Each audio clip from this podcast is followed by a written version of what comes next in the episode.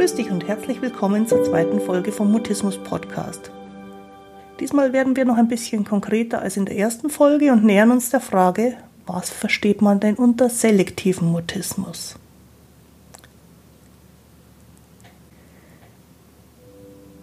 Ich bin Christine Winter und ich hatte selektiven Mutismus, bis ich Mitte 30 war. Heute unterstütze ich andere beim Mutismus verstehen, vor allem Erwachsene, die ihre Sprechblockaden hinter sich lassen wollen aber auch Familienangehörige und professionelle Helfer. Mutismus bedeutet, dass Kommunikation nicht geht, obwohl du eigentlich schon sprechen kannst. Aber je mehr du es willst, desto weniger geht es. Mutismus ist das medizinische Wort für psychisch bedingte Sprechblockaden.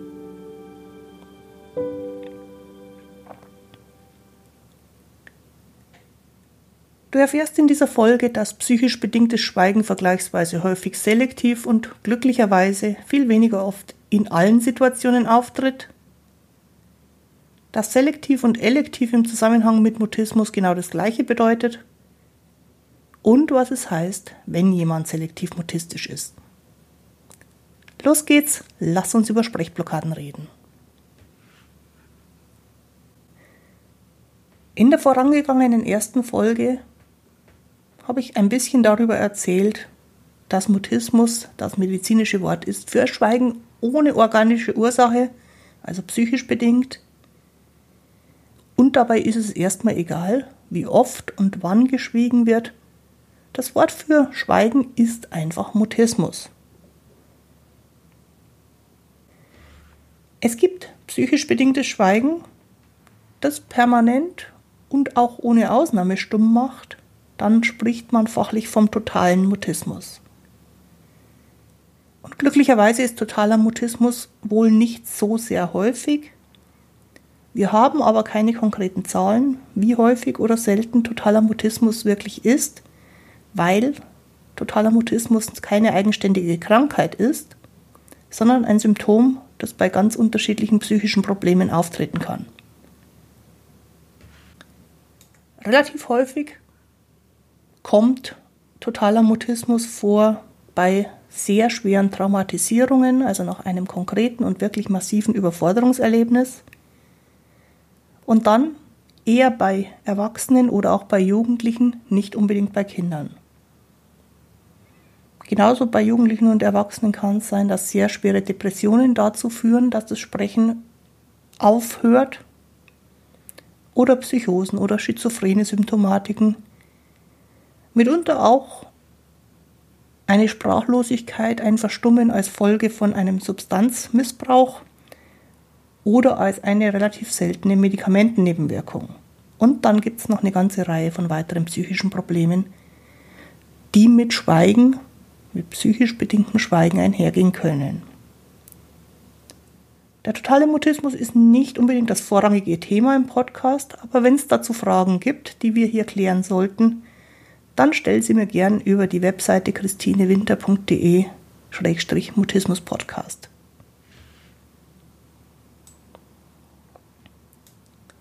Gar nicht so selten ist der selektive Mutismus. Das ist eine eigenständige Krankheit und deswegen gibt es auch immer wieder Studien, die versuchen zu ergründen, wie häufig selektiver Mutismus denn nun auftaucht. Ältere Studien haben gesagt, so drei von 1000 Kindern also jedes 330. Kind ungefähr würde selektiven Mutismus haben. Eine andere Zahl ist 8 von 1000, dann sind wir schon bei jedem 125. Kind. Oder auch eine Studie aus Finnland von 1998, die gesagt hat, 1,9 Prozent wären da herausgefunden worden. Das ist dann bereits ein Kind von 53, also wenn man so will, in jeder zweiten Schulklasse eins. Und es gibt eine Studie aus Nordrhein-Westfalen. Da sind Lehrer befragt worden und die haben gesagt, dass 2,6 Prozent der Schulkinder mit deutlichen Symptomen von selektivem Mutismus in ihren Klassen waren. Insgesamt waren es 7917 Schülerinnen und Schüler über die sich die Studie erstreckt hat. Und die waren in Grund- und in Förderschulen in Nordrhein-Westfalen, also etwas, was für Deutschland durchaus eine gewisse Repräsentativität hat. Und die Lehrer sind befragt worden, ob sie von einer Diagnose wissen oder von einem Verdacht auf selektiven Mutismus. Und herausgekommen sind eben 2,6 Prozent der Schüler, die in dieser Studie Thema waren. Das wäre eines von 38 Kindern. Und diese sehr unterschiedlichen Zahlen zeigen relativ deutlich, je konkreter man hinschaut, je konkreter man fragt, desto mehr Fälle findet man. Es gibt sicherlich immer eine Dunkelziffer, weil Kinder, die ruhig und unauffällig sind, eben auch in Studien, auch in Befragungen nicht unbedingt auffallen. Und wenn wir über Diagnosen sprechen, gibt es auch relativ viele falsche Diagnosen, weil die Krankheit selektiver Mutismus auch unter Ärzten oft unbekannt ist oder jedenfalls nicht so auf dem Schirm ist, dass man spontan selektiven Mutismus diagnostizieren würde. Häufig wird es auch verwechselt mit Schweigen aus Angst. Und sehr oft wird selektiver Mutismus erstmal lange Zeit abgetan als eine normale Schüchternheit mit den Worten, das verwechselt sich schon noch. Lehrer, die Mutismus schon kennen und wissen, woran sie es erkennen, wenn sie so einen Schüler haben, sagen, dass sie doch häufig Schülerinnen und Schüler haben, die sich mutistisch verhalten. Ich habe mit verschiedenen Lehrern gesprochen und fast immer war die Aussage, in jedem zweiten Jahrgang habe ich jemanden in meiner Klasse, auf den die Beschreibung zutrifft. Nun wissen Lehrer nicht immer, ob es da eine Diagnose gibt oder nicht, aber die Beobachtung ist tatsächlich, dass so in jeder zweiten Schulklasse jemand ist, auf den die Beschreibung passt. Und das deckt sich ja auch ziemlich gut mit der Studie aus Nordrhein-Westfalen. Was bedeutet jetzt selektiv im Zusammenhang mit Mutismus? Darunter versteht man, dass das Schweigen in manchen Situationen da ist und in allen anderen Situationen eine normale Kommunikation oder manchmal sogar eher zu viel des Guten möglich ist. Wenn wir über ein Kind mit selektivem Mutismus sprechen, dann gibt es da immer zwei Varianten. Das komplett verstummte, fast schon unsichtbare Kind und das normal laute oder sogar übertrieben aufgedrehte Kind, das sehr, sehr aktiv ist, das sehr, sehr viel spricht, das sehr, sehr altklug manchmal spricht, und es gibt diese beiden Seiten. Die Situation entscheidet, wann die eine Seite aktiv ist und wann die andere. Und selektiv heißt nicht, obwohl das Wort in diese Richtung deuten würde, dass der Betroffene irgendeine Wahl hat. Selektiv bedeutet, dass die Psyche oder das psychische Problem bestimmt, was geht und was nicht bisschen plump ausgedrückt, trifft die Krankheit die Entscheidung, ob man sprechen kann oder nicht.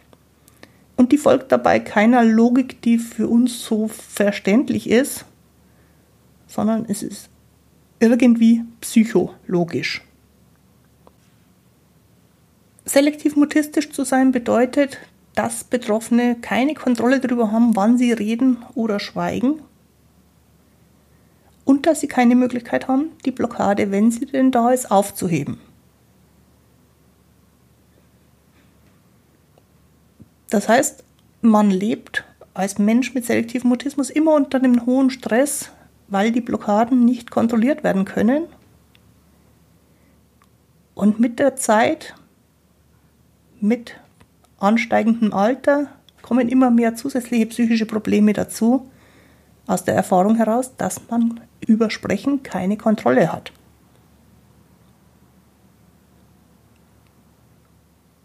Und nicht sprechen können macht unendlich große Einschränkungen, die ein normales Leben verhindern. Je älter man wird, umso mehr. Ärzte sprechen nicht vom selektiven Mutismus, sondern häufig vom elektiven Mutismus.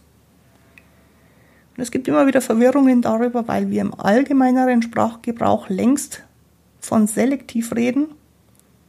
Offiziell heißt im deutschsprachigen Raum die Krankheit aber bisher nach den Vorgaben der Weltgesundheitsorganisation noch elektiver Mutismus.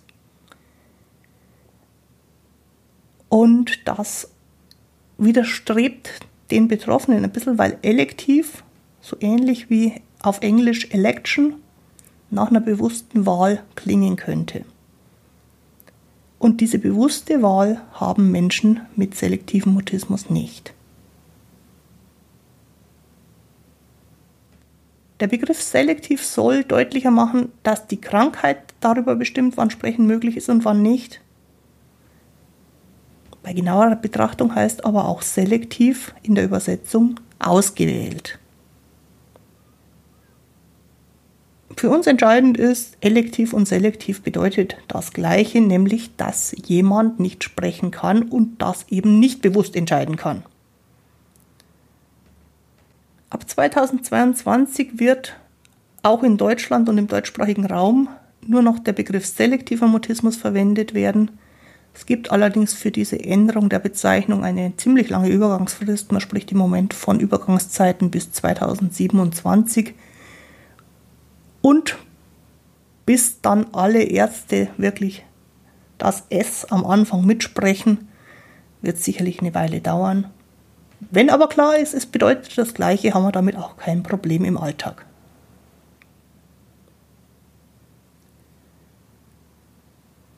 Meine Schlussfolgerungen aus dieser Folge sind,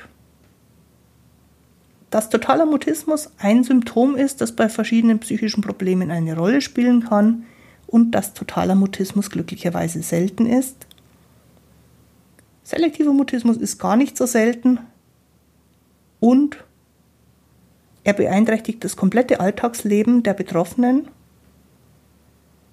In der Medizinersprache gibt es bisher den älteren Begriff elektiv und den neueren Begriff selektiv. Und für uns entscheidend ist, beides heißt genau das Gleiche.